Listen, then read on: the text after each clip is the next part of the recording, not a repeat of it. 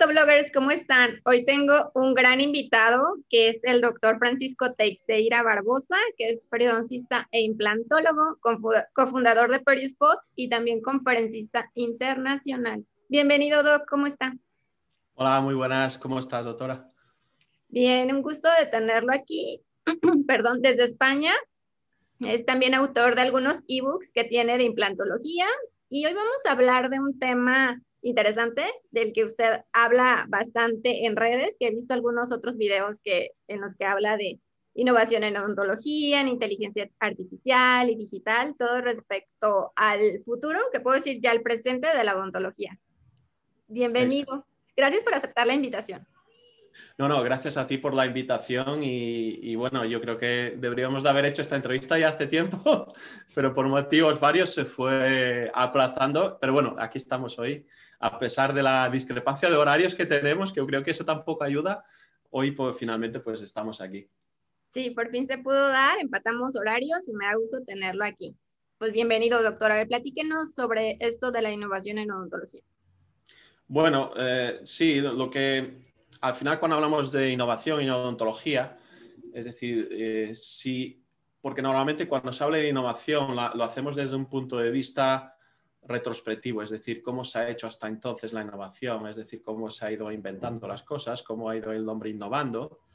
Y, bueno, si empiezas a leer un poco lo que es el transhumanismo, ¿no? y, estos autores, pues dicen, pues que quizás tengamos que hacer una estrategia de innovación más prospectiva, es decir, pensar en el futuro, es decir, ¿cómo va a ser el futuro? ¿Qué vías de futuro hay? O sea, va a haber un futuro en que los humanos pues, van a ser inmortales, por ejemplo, me lo invento, que eso es lo que busca el transhumanismo, o quizás pues la gente pues al revés, ¿no? Se va a morir de una pandemia, o quizás pues vamos a ser dominados por, por robots, como la película de Terminator, ¿no? tú al final tienes que dibujar cómo va a ser ese futuro y plantear una estrategia de innovación siguiendo ese futuro. ¿no?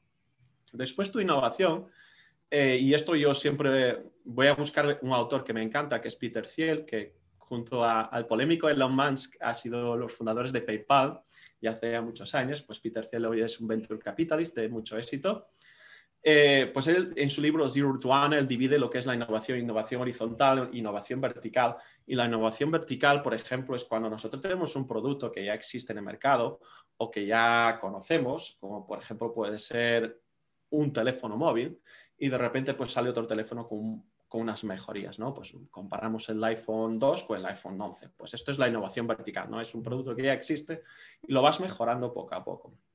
Y, Peter Thiel eh, dice, lo que realmente cambia el mundo es la innovación horizontal, ¿no? Es esta innovación en que tú diseñas un producto no existe en el mercado, no existe ese concepto y que este producto va a tener un impacto tan grande que va a cambiar nuestra forma de vivir, nuestra forma de relacionarnos y va a cambiar incluso el contexto socioeconómico y político. ¿no? Esto pues podemos hablar, pues por ejemplo, de la radio, ¿no? que cambió completamente como nosotros, cómo se comunicaba, aunque era una comunicación direccional, pues impactó el mundo, ¿no? la gente pudo, pudo seguir, eh, por ejemplo, la, guerra mundial la pudo seguir en directo, ¿no? Prácticamente. Hasta entonces tenía que esperar pues, al periódico. Eh, la aparición del coche también, la aparición de, muchas eh, otras cosas como la tele, de los, teléfonos. entonces, estos son innovaciones horizontales. Y esto, si quieres, pues puedes incluso bajarlo al nivel de la odontología, ¿no? Es decir, en la odontología, ¿cómo es la innovación? Pues podemos tener innovación vertical también, innovación horizontal. La innovación vertical, pues, pues, pues pasaría a ser un composite que libera monómeros a tener un acrílico pues, que no libera ningún tipo de monómeros. ¿no? Esto sería una mejoría vertical, una innovación vertical. Pero cuando hablamos de innovación horizontal, y cuando se me pregunta, oye, pero ¿qué tipo de innovación horizontal tú conoces? Porque cuando doy hablo precisamente de este tema en, pues, en distintos foros, pues no solo de odontología, me preguntan y yo digo, pues mira, yo creo que en odontología pues tenemos cuatro básicamente. Uno es pues fue la, aparición de la anestesia, marcó un antes y un después de cómo hacemos odontología. No nos podemos imaginar, o sea, cómo se hacía odontología sin anestesia, cómo es posible que la gente se sometiera a extracciones sin anestesia o a base de alcohol o de, los anestésicos que había, ¿no? Yo creo que otro cambio de, que nos cambió la forma de trabajar completamente y que fue la otra innovación horizontal fue la adhesión. La adhesión vino a cambiar por completo la odontología, sobre todo nos trajo nuevos tratamientos que eran impensables hasta que no hubo la adhesión. Después la osteointegración. La osteointegración cambió completamente el panorama de la odontología, cambió la calidad de vida de nuestros pacientes y ya recordando la, vieja frase de Branemark, el padre de la, implantología, ¿no? que decía que, ninguna persona debería de morir con, sus dientes sin un vaso de agua ¿no? al lado de la cama. ¿no? Entonces, estas son las típicas cosas que cambian eh, nuestro, nuestro, la vida ¿no? y estas innovaciones eh, horizontales y nosotros ahora estamos viviendo otra innovación horizontal en la odontología que es, eh, sin embargo, que es la odontología digital. Aunque nosotros no nos estemos dando cuenta, pues estamos en medio de la ola. Pero como siempre, la odontología va arrastrada a veces por, por otras especialidades médicas o por otras tendencias que existen, que ya existen en el mercado que ya, o que ya se están dando en otros sectores. ¿no? Y nosotros en la odontología, pues pues al final vamos siendo arrastrados por la digitalización, pues desde, desde que Steve Jobs lanzó aquel iPhone en el año 2007. Yo creo que ahí fue el, el, el, clic de decir, aquí, aquí vamos a, a, otro punto. Y al final la odontología estamos ahí, ¿no? Estamos con la odontología digital y yo creo que, que tenemos que plantearnos esta nueva, esta nueva vertiente de innovación y, de estarnos viviendo la plena cuarta ola de innovación horizontal en odontología desde un punto de vista prospectivo, porque tenemos los datos, tenemos datos y, los estudios de McKinsey así lo dicen, que, a mí me, gusta mucho un, libro eh, que se llama No Ordinary Disruption, en que habla de las cuatro fuerzas disruptivas que van a cambiar el mundo en los próximos años. Y hay dos de ellas que, van a tener un impacto directo en la odontología y que nosotros podemos usar estos estudios, y, porque además viene este libro, es, puede llegar a ser muy denso porque tiene muchísimos datos, pero al final hay dos fuerzas de esas cuatro fuerzas disruptivas que, nosotros tenemos que pensar. Esto en odontología se, se, está dando y lo vamos a tener que en cuenta porque es el impacto de la, tecnología, de la tecnología es uno de ellos. El impacto de la tecnología va a tener un impacto en nuestra forma de trabajar y ya lo está teniendo. Nosotros no tiene nada que ver cómo trabajamos ahora a que cuando yo trabajaba, cuando dejé la facultad en el año 2004. Eh, esto por un lado. Y lo otro es que la población mundial pues está envejeciendo eh, a un ritmo mucho más acelerado. Es decir, cada vez tenemos gente mayor. La esperanza de vida eh, en algunos países excede por mucho los 80 años, como es el caso de Japón y como es el caso de España, que yo no creo que llegue a la esperanza de vida que, que dicen en España de 80 y pico años, pero que ahí está. Y esos datos dicen que esto está siguiendo pasando en los siguientes, en, muchos países porque eh, la, el avance de la medicina, nuevos medicamentos, alargan la vida de las personas. Entonces nosotros tenemos que pensar que hay un impacto de la tecnología por otro lado, es decir, está habiendo una, disrupción de la tecnología que nos va a, cambiar el panorama y nuestra práctica clínica diaria, y por otro lado está habiendo una población claramente más envejecida que va a necesitar unos protocolos de odontología adaptados a estos nuevos pacientes, desde el punto de vista social, económico y además fisiológico, es decir, un paciente de 85 años no le puedes hacer los mismos procedimientos o tienes que tener otras precauciones a hacerlo un paciente de 35 años. Y yo estoy pensando en mi rama, que es la implantología, ¿no? Un paciente de 85 años, pues normalmente viene hipertenso, viene eh, diabético, eh, viene con osteoporosis. Entonces es un paciente que yo tengo que tener las mejores soluciones para este paciente y adaptar y tener de verdad pues innovaciones ¿no? que de verdad me hagan el cambio en la clínica eh, en la práctica diaria para que yo pueda pues, tener una, como se dice, una patient journey completamente distinta y que el paciente no, no solo termine saliendo de la consulta pues, eh, desde un punto de vista fonético hablando bien, pues desde un punto de vista estético pues viéndose guapo y, y bueno, y, todo esto es decir, que al final no solo, no, no solo importa eso, importa también muchas otras cosas. Es decir, el paciente tiene que salir de la consulta sintiéndose bien con todo esto lo que he mencionado antes, pero también tiene que eh, salir de la consulta contento, ¿no? Con este, eh, con esta, este wow effect que tanto Jeff Bezos lo lleva siempre en, su mente, ¿no? Diciendo que en Amazon, pues esto Amazon, pues al final si miramos el logo de Amazon, el logo de Amazon que es de, la A a la Z una sonrisa, ¿no? El wow effect, ¿no? Entonces, esto eh, lo tenemos que conseguir los pacientes a través de una patient journey que marque la diferencia, diferencia ¿no? Para que nuestros pacientes que salgan completamente wowizados y después hablen bien de nosotros a otros.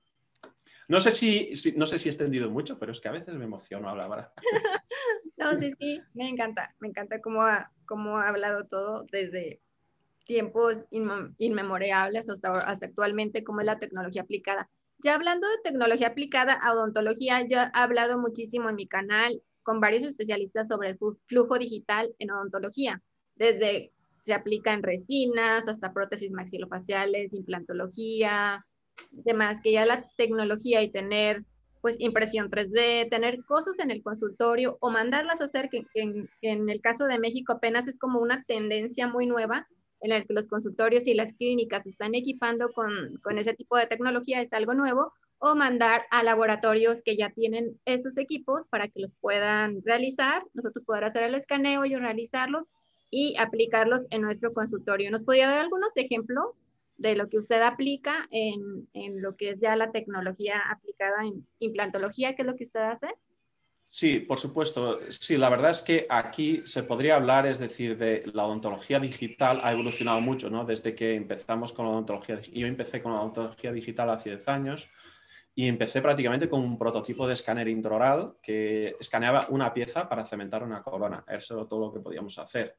Y, hace pues unos seis años, o sea, fue todo tan rápido que empezamos a hacer eh, arcadas completas sobre implantes con escaneado intraoral. Y empezamos incluso a hacer alguna publicación en ese sentido porque veíamos que tenían futuro, a pesar de que mucha gente y mucha gente de entorno, y con toda la razón, es decir, no, no había aval científico para lo que estábamos haciendo, de que eh, lo que estábamos haciendo era reproducible, es decir, hacer eh, escaneado de arcadas completas con un sistema de impresión digital. Y al final pues eh, se está cada vez viendo más, eh, más, más, es decir, más, más publicaciones en ese sentido, más validaciones, aún estamos lejos, el gold standard sigue siendo la silicona para arcadas completas, estoy hablando, la silicona con ferulizado, con transferulizado, pero cada vez estamos viendo más la tendencia. ¿no?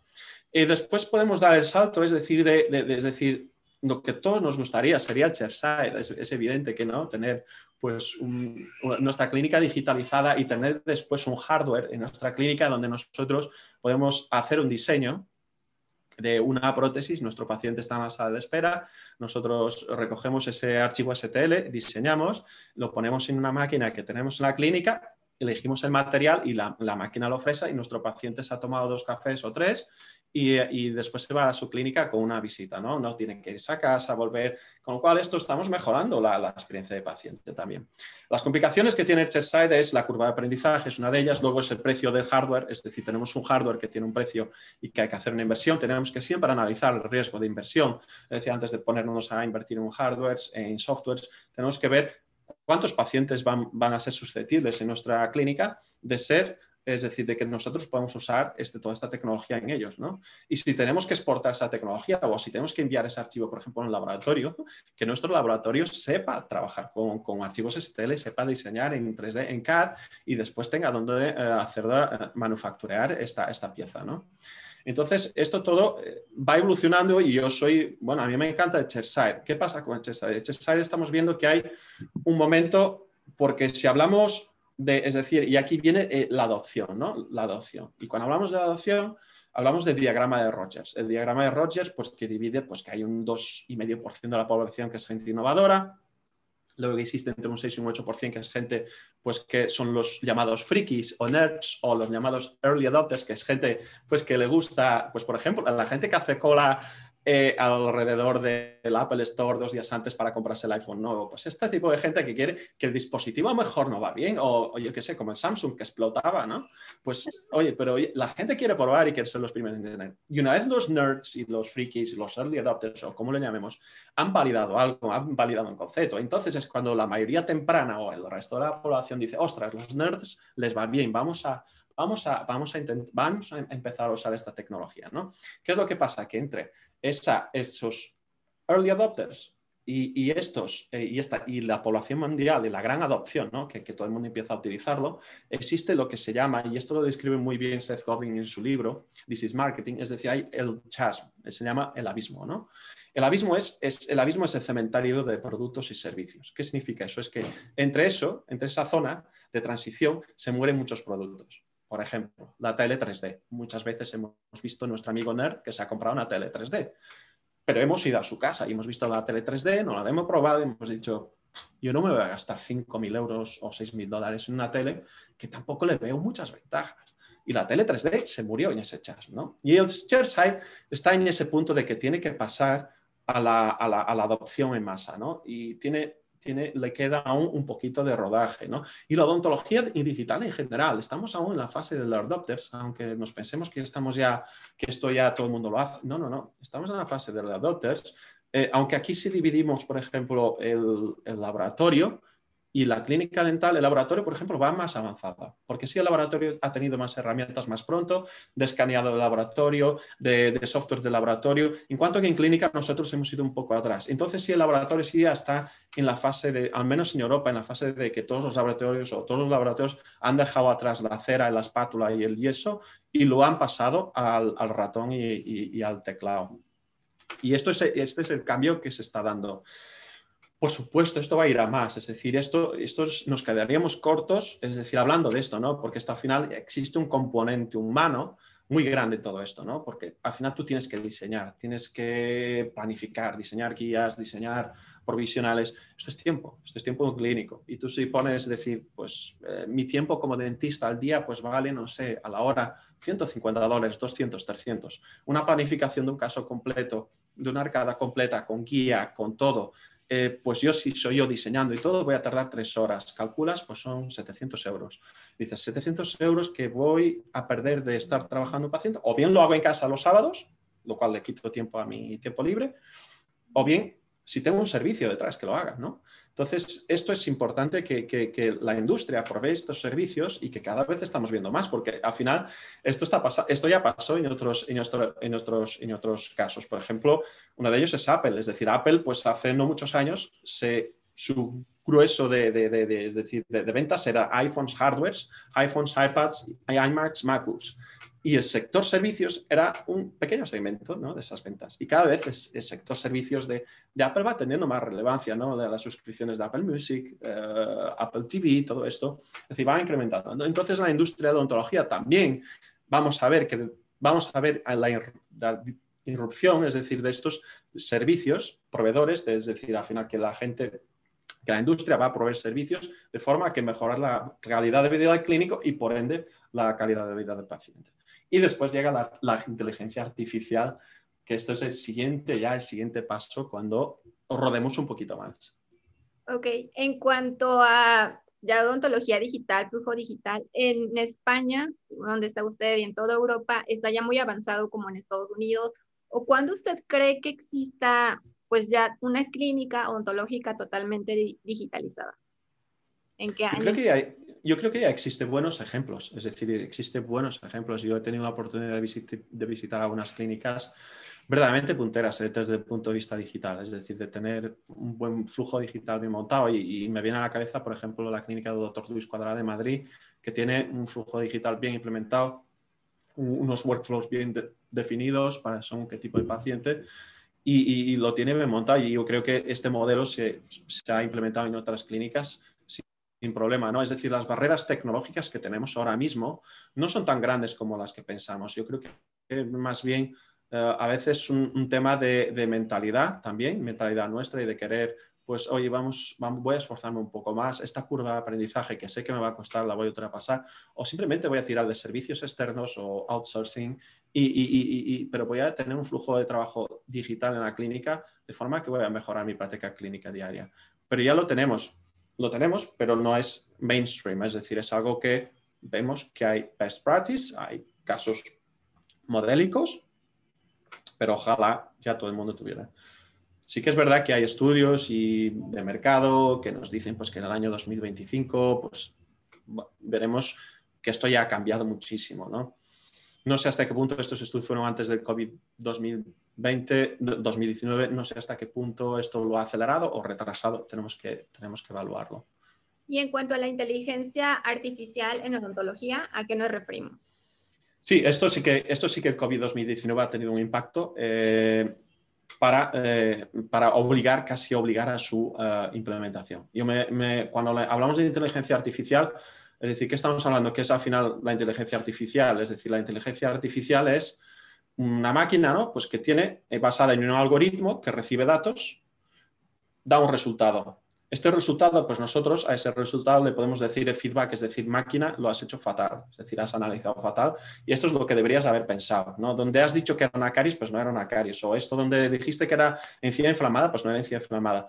Y con ese feedback, el algoritmo se adapta y cuando recibe esos datos ya se ha adaptado y ya el resultado va mejorando. Es decir, tenemos ya softwares que son capaces de absorber el feedback que nosotros como clínicos vamos por a este software y va cada vez eh, mejorando los diagnósticos clínicos. Esto, por ejemplo, hay algunos servicios como es, por ejemplo, Dent2Go, donde tú puedes hacer unas fotos a un paciente, puedes decir, oye, ustedes se haga unas fotos en, casa con su móvil, es decir, hoy en día los móviles tienen buena cámara, eh, se puede hacer unas fotos, eh, tienes una landing page, vas por la landing page, te dice cómo hacer las fotos, un, dos, tres, y esto sin el paciente haber pisado la clínica nunca, únicamente lo ha encontrado por internet y dice consulta virtual, y va a hacer la consulta virtual, paso a paso, step by step, lo sigue, somete, y al poco tiempo él recibe un reporte de lo que tiene y el dentista recibe un reporte de lo que tiene. Y esto todo hecho por inteligencia artificial. O sea, hay, una, hay una, un, software que ha dicho, usted tiene placa, usted tiene una caries aquí, usted tiene una retracción aquí, usted tiene un apiñamiento, usted tiene eh, encías inflamadas, etcétera, etcétera. ¿Qué pasa?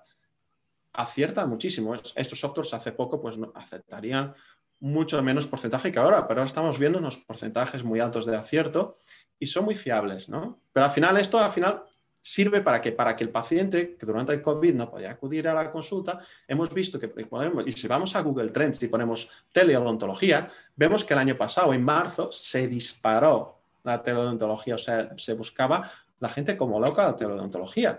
Y estos servicios fueron muy demandados y por eso hubo que mejorar estos softwares, mejorar todas estas eh, inteligencia artificial, implementarla y, sobre todo también nos sirve para hacer follow-up esta inteligencia artificial y se está utilizando, por ejemplo, en ortodoncia. Un paciente de ortodoncia de alineadores hoy en día no tiene que irse, no tiene que ir a la consulta cada vez que tiene que cambiar su alineador. Únicamente tiene un aparato que se pone en la boca y la cámara le dice lo que tiene que se tiene que poner delante del espejo, va moviendo y el propio, esto emite unas imágenes al, al dentista, pero más o menos ya lo va analizando y el dentista dice, es mejor que vengas porque habrá que mejorar el stripping, lo que sea, o si no, no, cámbiate tú directamente, puedes pasar el siguiente liner en casa sin tener que hacerte los 50 kilómetros o si vives en DF, las cuatro horas de coche que tardas en hacer los 10 kilómetros que, que, es la otra consulta, ¿no? que es una de las cosas que sufrí yo en DF, que decía, pues está aquí al lado y tardábamos dos horas. y dice, pues podemos ir a pie.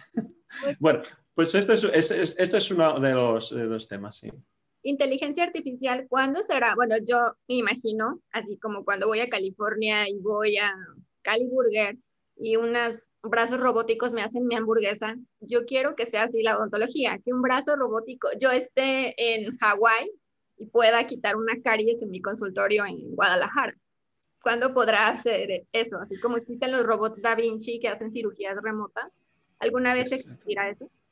Exacto, yo creo que sí. Yo, yo creo que como tú bien has dicho, los robots Da Vinci, y esto se ha hecho el otro día, uno de los posts más, eh, que más compartidos y con más likes en, en, LinkedIn era precisamente una, una, cirugía en remoto donde un cirujano, eh, bueno, era en realidad en una fruta, una pieza de fruta, pero era una persona que estaba en la otro continente, no me acuerdo dónde estaba, pero vamos, era overseas, es decir, no sé si uno estaba en Londres y otro en Texas, no sé pero lo cierto es que era a distancia, se suturó un plátano, pero con una precisión brutal.